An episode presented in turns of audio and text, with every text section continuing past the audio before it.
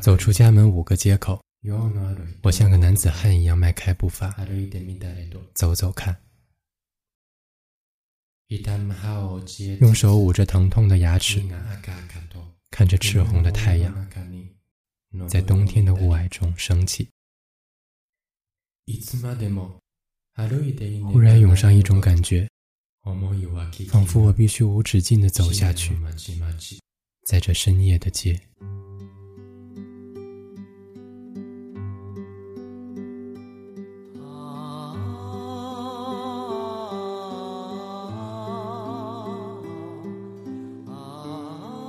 凌晨零点零三分，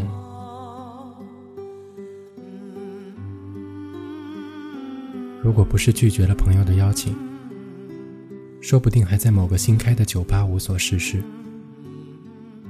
很久不喝酒，不适应任何喧闹的场合，封闭的生活让人更加不愿迈出改变的步子。有时觉得我这样的人。还能有气味相投的同类，也算是奇迹了。就是还没寻到更加合适的方法改善交流，要么就维持原来的样子就好，却也不能。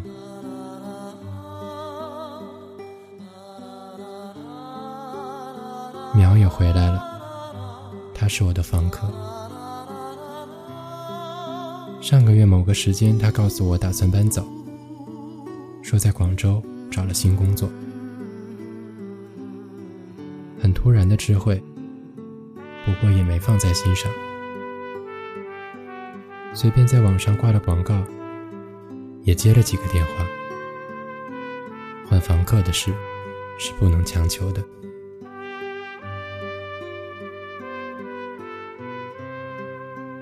今年春天一过，季节们像比赛似的争先恐后的来。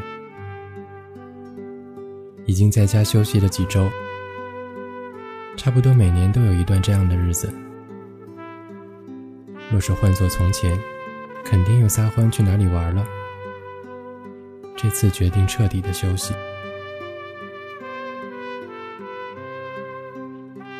我休息的第二天，苗也没上班，说他已经离职了，还说尽量住到我找到房客为止。我说没关系，你什么时候走都可以，不用担心我，找不到我就自己住。我住了近一年，说话的机会都不多。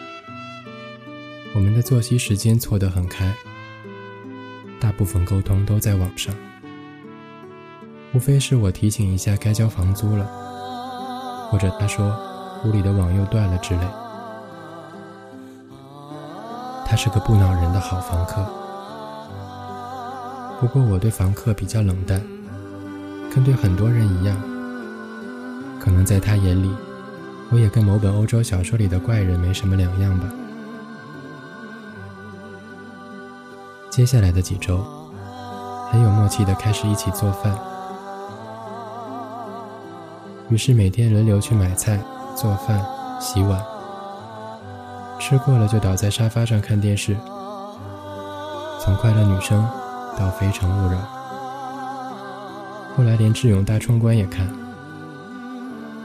时间在没有变化的生活中，游戏般越走越快。因为没多久后就发现，怎么又到了快乐女生？隔几天出一次门，基本上也是买买菜。周末出去跟朋友聚下头，回来继续做饭看电视。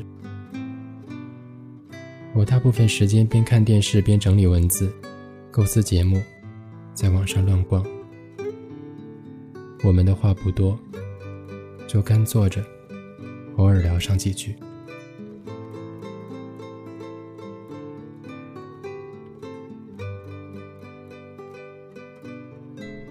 前几天有人来看房，说这个周末差不多就准备搬过来，我答应了。几个小时前，新房客问能不能搬，我说应该可以吧。然后发信息告诉淼，可能今天就要离开。他也有点惊讶，会这么快？不过东西已经收拾的差不多了。前一天晚上装行李时，他给我看照片，放在影集里的那种，好几大本，他还带着这么古老的东西。随便翻了几张，有好多年轻的面孔。不太敢看别人的过去，在这个城市了解太多并不那么有趣。很多不能理解的地方，常常都跟眼前的人没有关系似的。他说发现以前的自己好年轻，我苦笑。每个人以前都很年轻。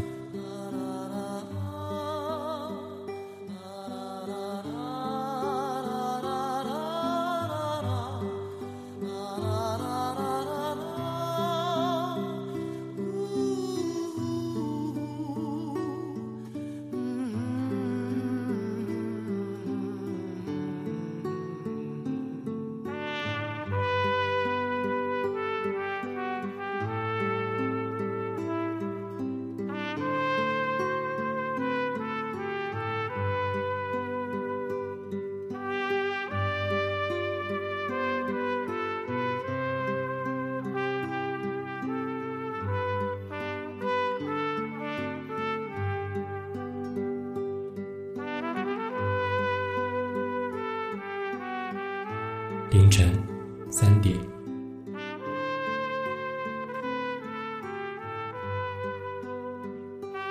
在网上跟朋友聊着一些 podcast 的事，还顺着突如其来的灵感回味过去爱的石川啄木的一握之沙。曾在韩馆的纪念馆买过一张印着这首诗的书签，后来送给一个朋友，说我很喜欢。这次被办在了悲哀的玩具，他最负盛名的作品，还是要用惊心动魄来形容。那无华的文字背后凝结了巨大的悲凉，出自一个二十几岁就离开人世的年轻人之手。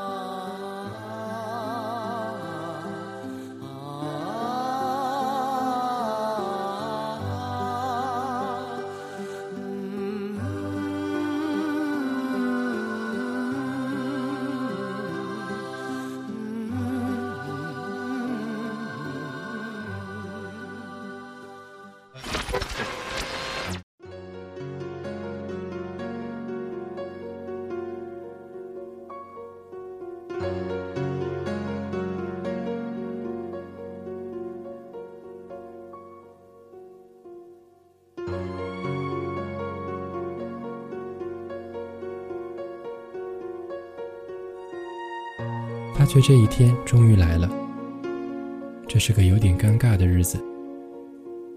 要是在老家，白天会响起警报，它是我们还记得的为数不多的纪念。十年前的今天，我动身到日本做交换生。之前的几天是震惊世界的九幺幺，那时在兰州。一边跟同学告别，一边听到广播里说五角大楼被炸云云，听上去很超现实，有种科幻片里的情节突然发生了的错觉。那时经济跟外界联系不紧密，大多数人不需要立刻想到自己的各种金融资产是否受了牵连，也不需要考虑会不会引起经济波动，对饭碗有影响。所以，空气里飘荡的都是幸灾乐祸的味道。终于有人帮我们出了口气。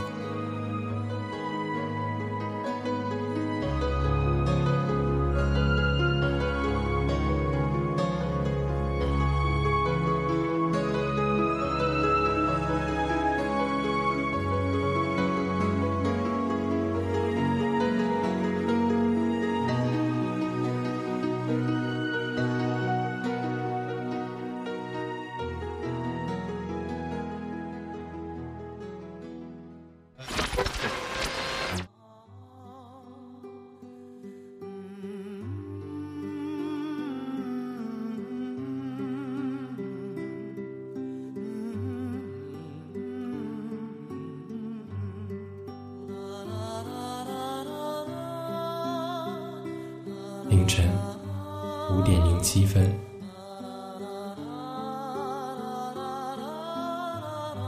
还是没有睡意。休假把作息都颠倒了。这段时间过了午夜，电视也没什么好看，我们就在客厅各自上网。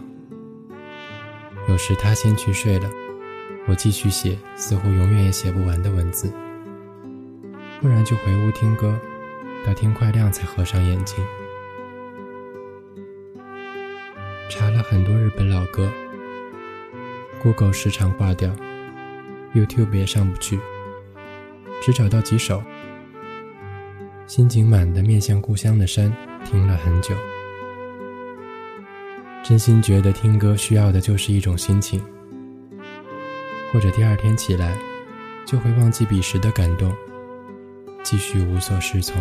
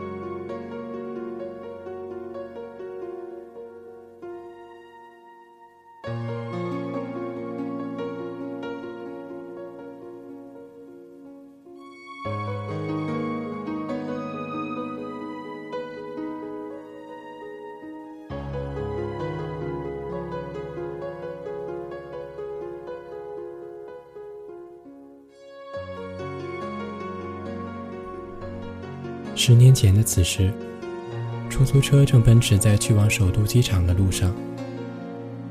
北京远没有现在这么光鲜，但也足够让人头晕目眩。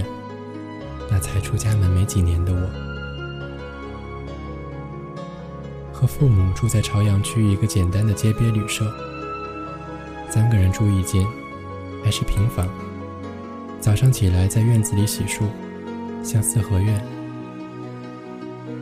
起飞时间是早上八点，不过六点就到了。那时很少坐飞机。办好登机手续，走进出发入口，父母就被挡在外边。情绪还未酝酿完整，便戛然而止地停在某处，眼泪还来不及流下来。后来练习过很多这样的场面，至今仍耿耿于怀的。是每次都短暂的让人手足无措，也忘不了母亲每次温柔的眼神和遇见苍老的面孔。和同伴快速走了进去，在候机室里，已经可以听见吵吵嚷嚷的日本话。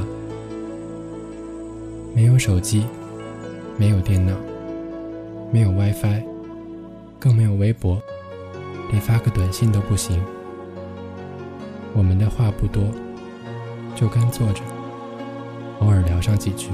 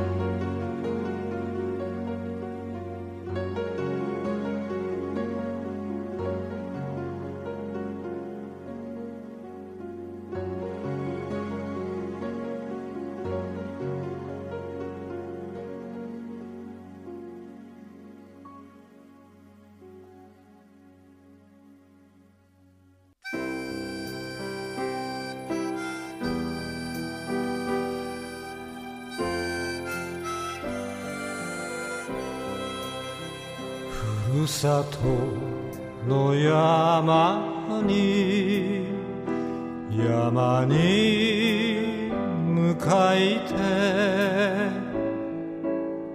言うことなしふるさとの山はありがたきかな。はらかに柳柳青める北上の岸辺目に見ゆう。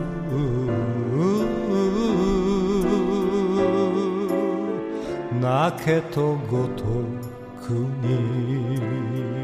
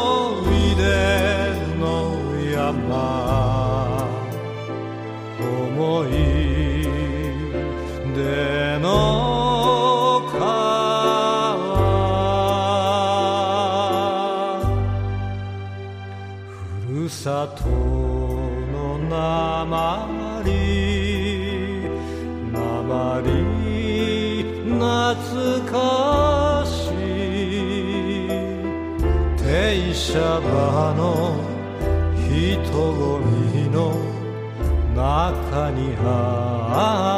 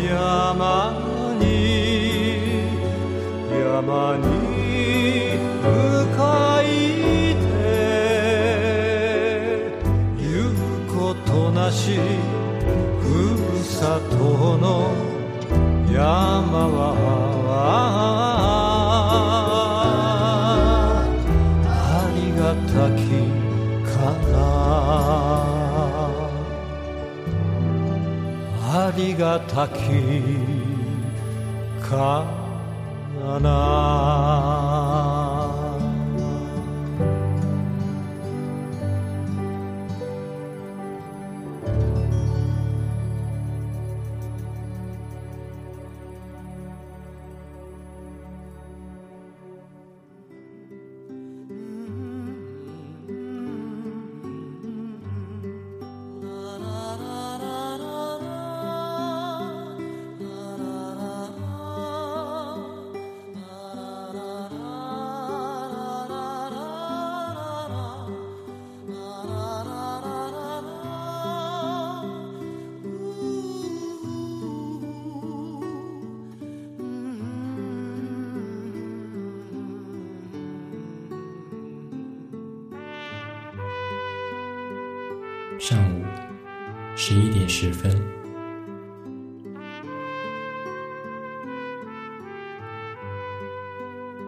敲门还给我钥匙，说这就走了。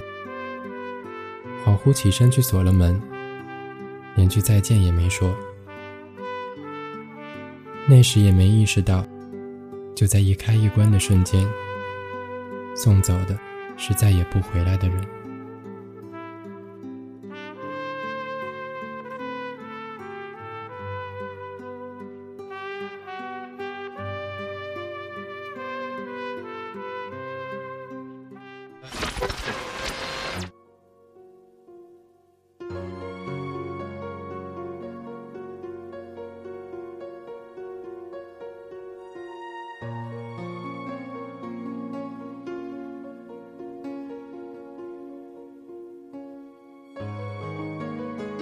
飞机在浦东经停，那是第一次在上海停留。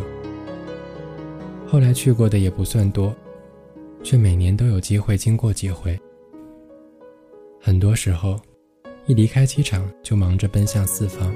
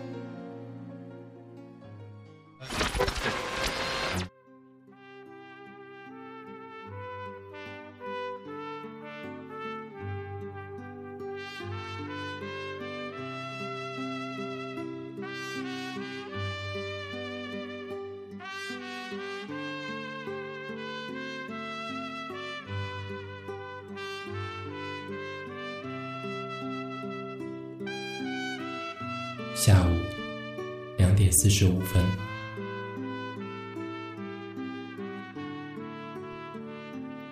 我在床上躺着，时间凝在周围，迷迷糊糊的回了几条信息，又用手机在网上看了看，秒发短信来，本来中午打算再做一顿饭，不过临时决定早点走。我照例回些一切顺利的话，就是从来没弄明白什么叫做顺利。小时候无聊就望着天花板，想象未来总有一天也要望着天花板生活，就是望不到远方。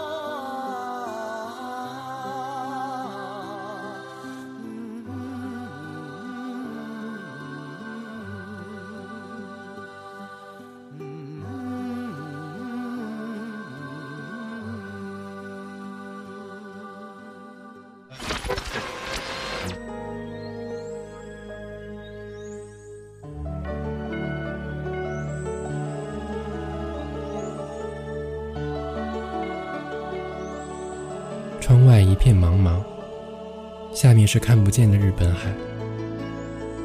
国航的飞机空间很大，一路不算辛苦，只是学校订的机票很折腾，又要到大阪转机。比起路上的交通工具，飞机外的风景一成不变。也许越到上边，能看到的就越乏味。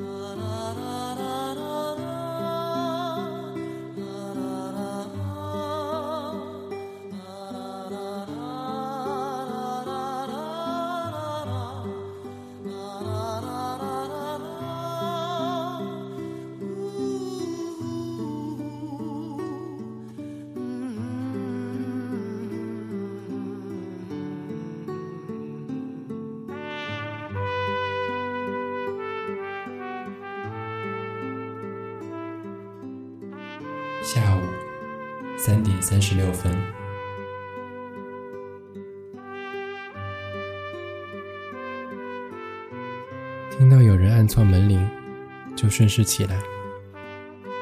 这个月无数次被门铃惊醒，即使在睡梦中，也能清楚的从音量辨识出按的是隔壁还是自家。外面的人大多是各种快递员，通常签了名便倒头继续睡。网购对罐头生活来说何其重要！幻想有天科技发达了，说不定连人也不需要，就在家门口放一个自动贩卖机式的机器，按下按钮，收到的东西就自动掉下来。那时我已头发花白。每天拄着拐杖下楼等待惊喜。对面的房间空了，客厅收拾得很整齐。如电影画面般无预料地砸了过来。几年前，送一个同学离开深圳，离别的站台上，他失声痛哭。我理解地看着他的眼泪飞速滑下脸颊，带着压抑好久的痛苦。这座城市什么都没给他，或者也根本没给我。要是一天我也要离开这里，我肯定也会哭，像刚来时一样。现在他应该好过了点吧？有时离开。未尝不是一种选择。这是假期的最后一天。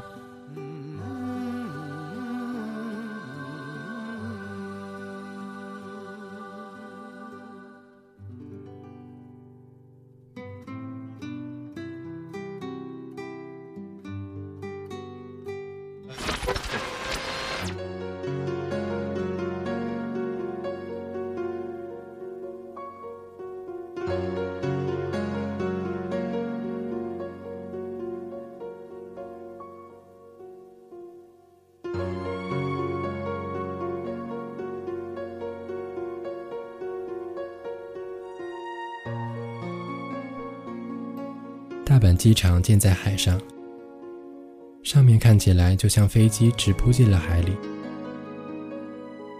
出了登机口，周围都是日本人了。幸好还有认识的汉字，显得没那么狼狈。看了看时间，离到札幌的飞机只有不到一个小时。我们要很快在拥挤的机场找到换乘的地方，重新托运行李。登机，问清楚以后，就在机场里狂奔。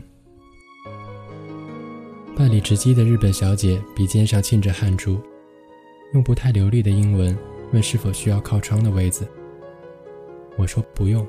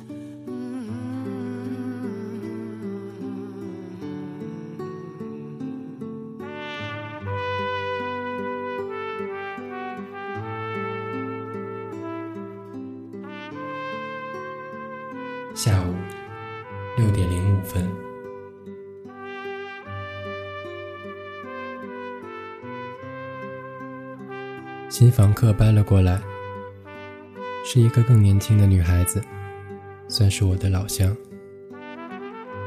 她看上去也是很好的人，喜欢直呼我的全名，这甚至让人感动。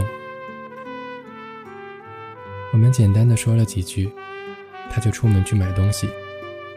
我继续在房子里乱晃。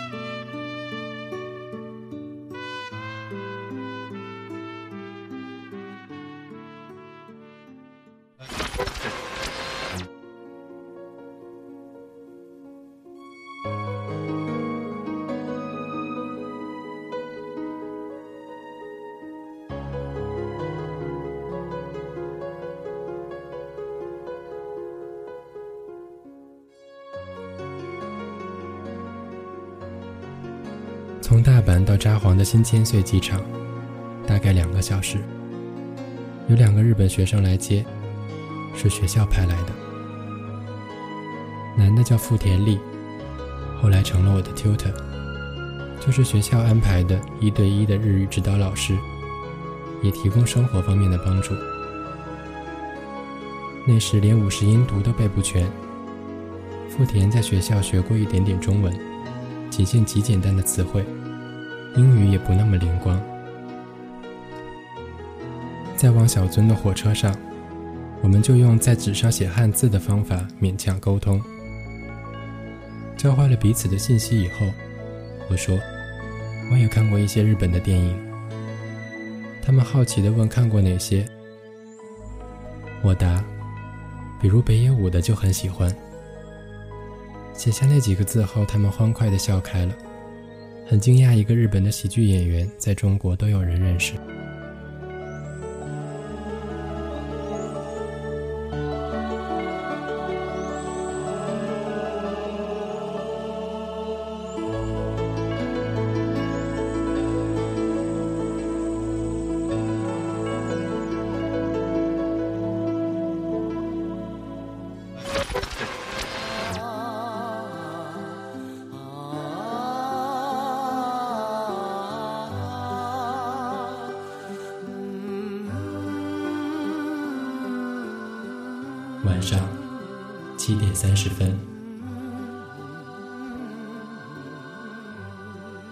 想出去吃，后来懒得走，随便煮了点面。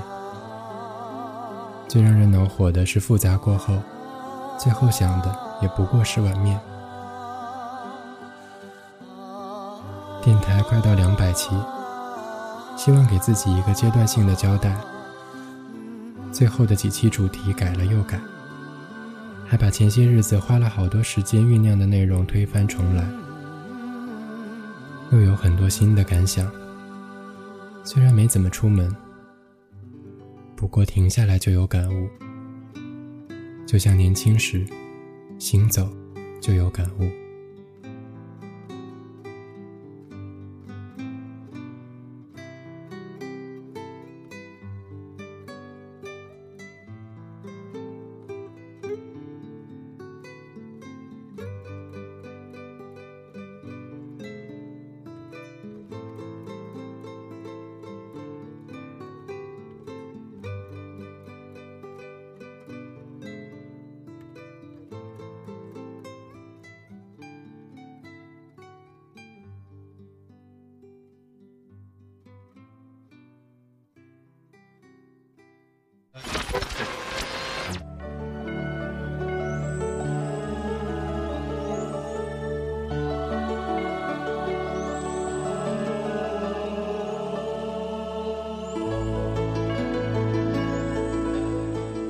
宿舍，天已大黑。富田他们走后，我把腕上的手表拨快了一个小时，打量着这个即将居住一年的房间，其实就是普通的单人宿舍。不过还真的从未住过这么豪华的房子，虽然很小，浴室、厨房、阳台却样样齐全，还有大大的落地窗。奔波了一天，很快就睡下，没有洗澡，一直在北方还没养成每天冲凉的习惯。第二天大早，发现阳台就可以俯瞰山下小樽的海景。那一年，就在那里看过不同颜色的日出日落，跟电影《情书》里的一样。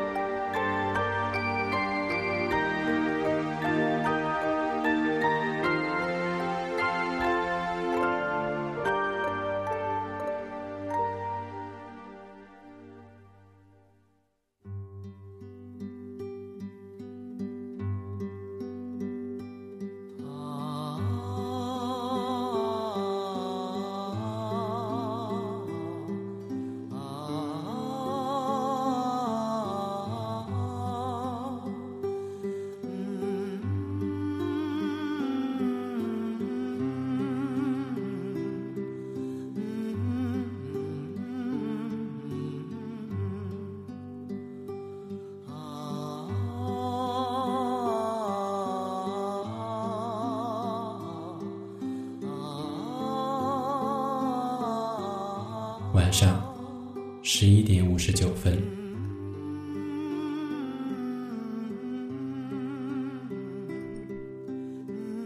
过去的二十四小时，平静的让人窒息，可分明处在无法自拔的漩涡，挣扎让人更难过。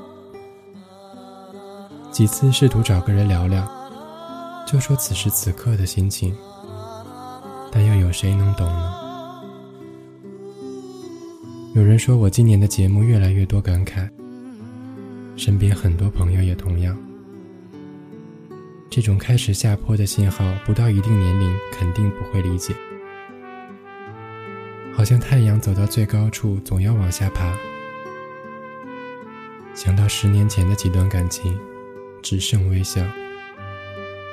年轻的我可以带着许多热情去爱，即使没有结果，也很少顾虑。不管获得，不懂索取。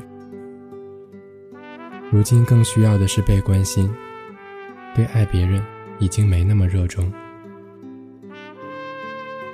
我们停留在各自的圆圈里不肯出来，看外面的人，想着自己。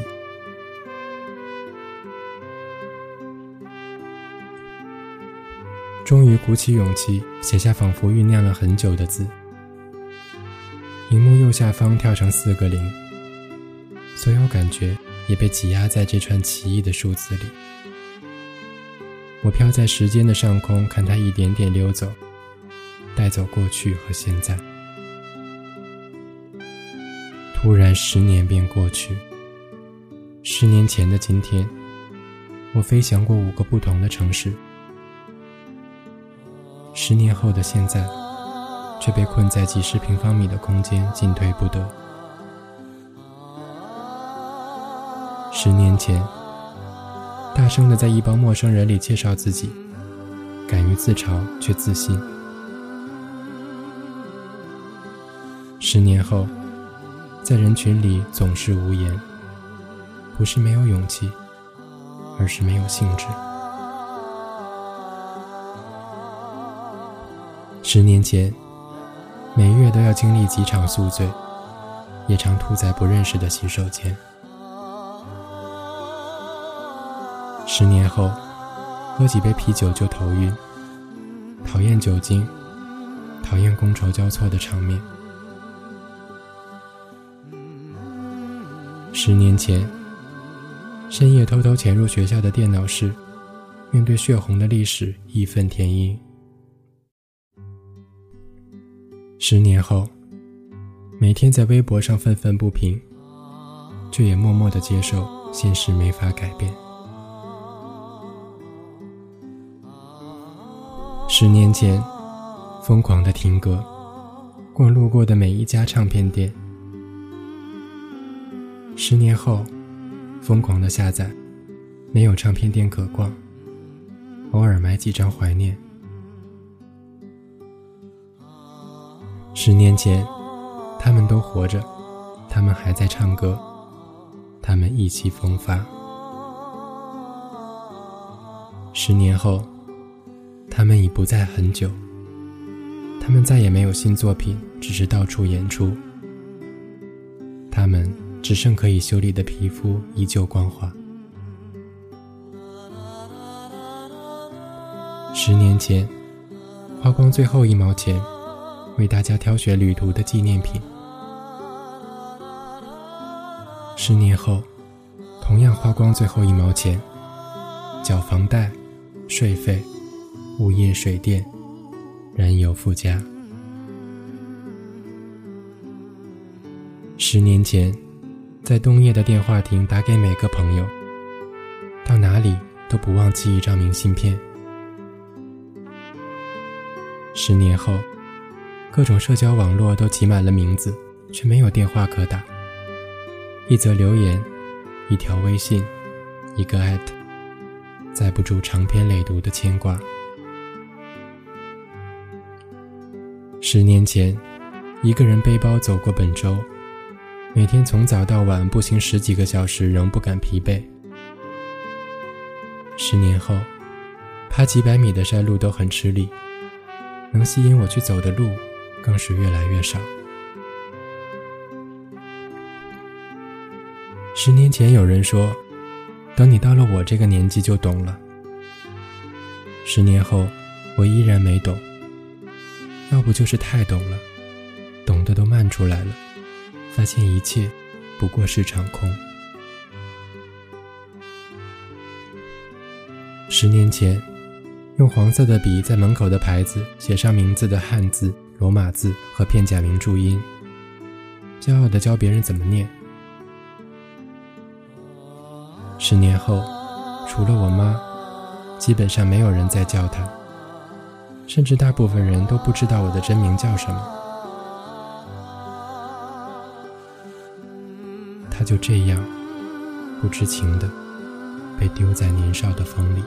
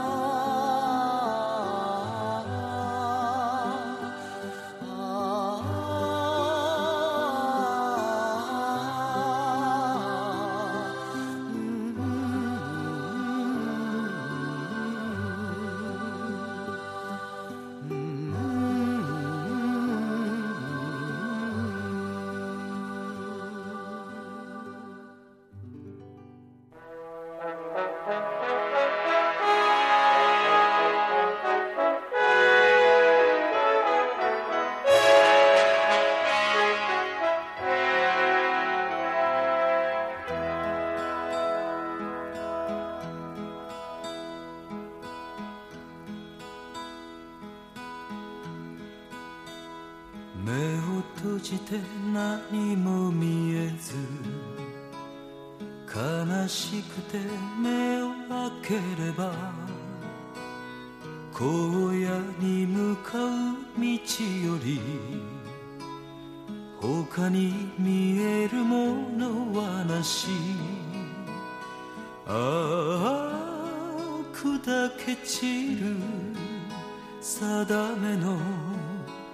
星たちよせめてひそやかにこの身を照らせよ。我は行く青白き頬のままで。我ばすばるよ。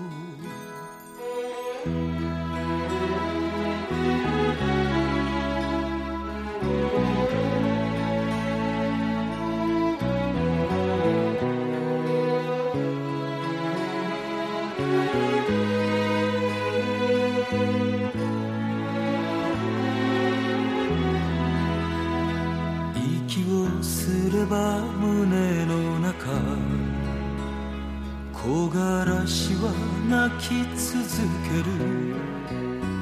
されど我が胸は熱く。夢を追い続けるなり。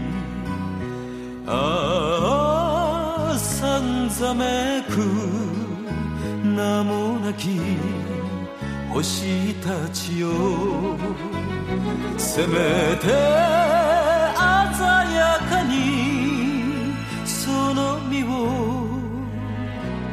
れよ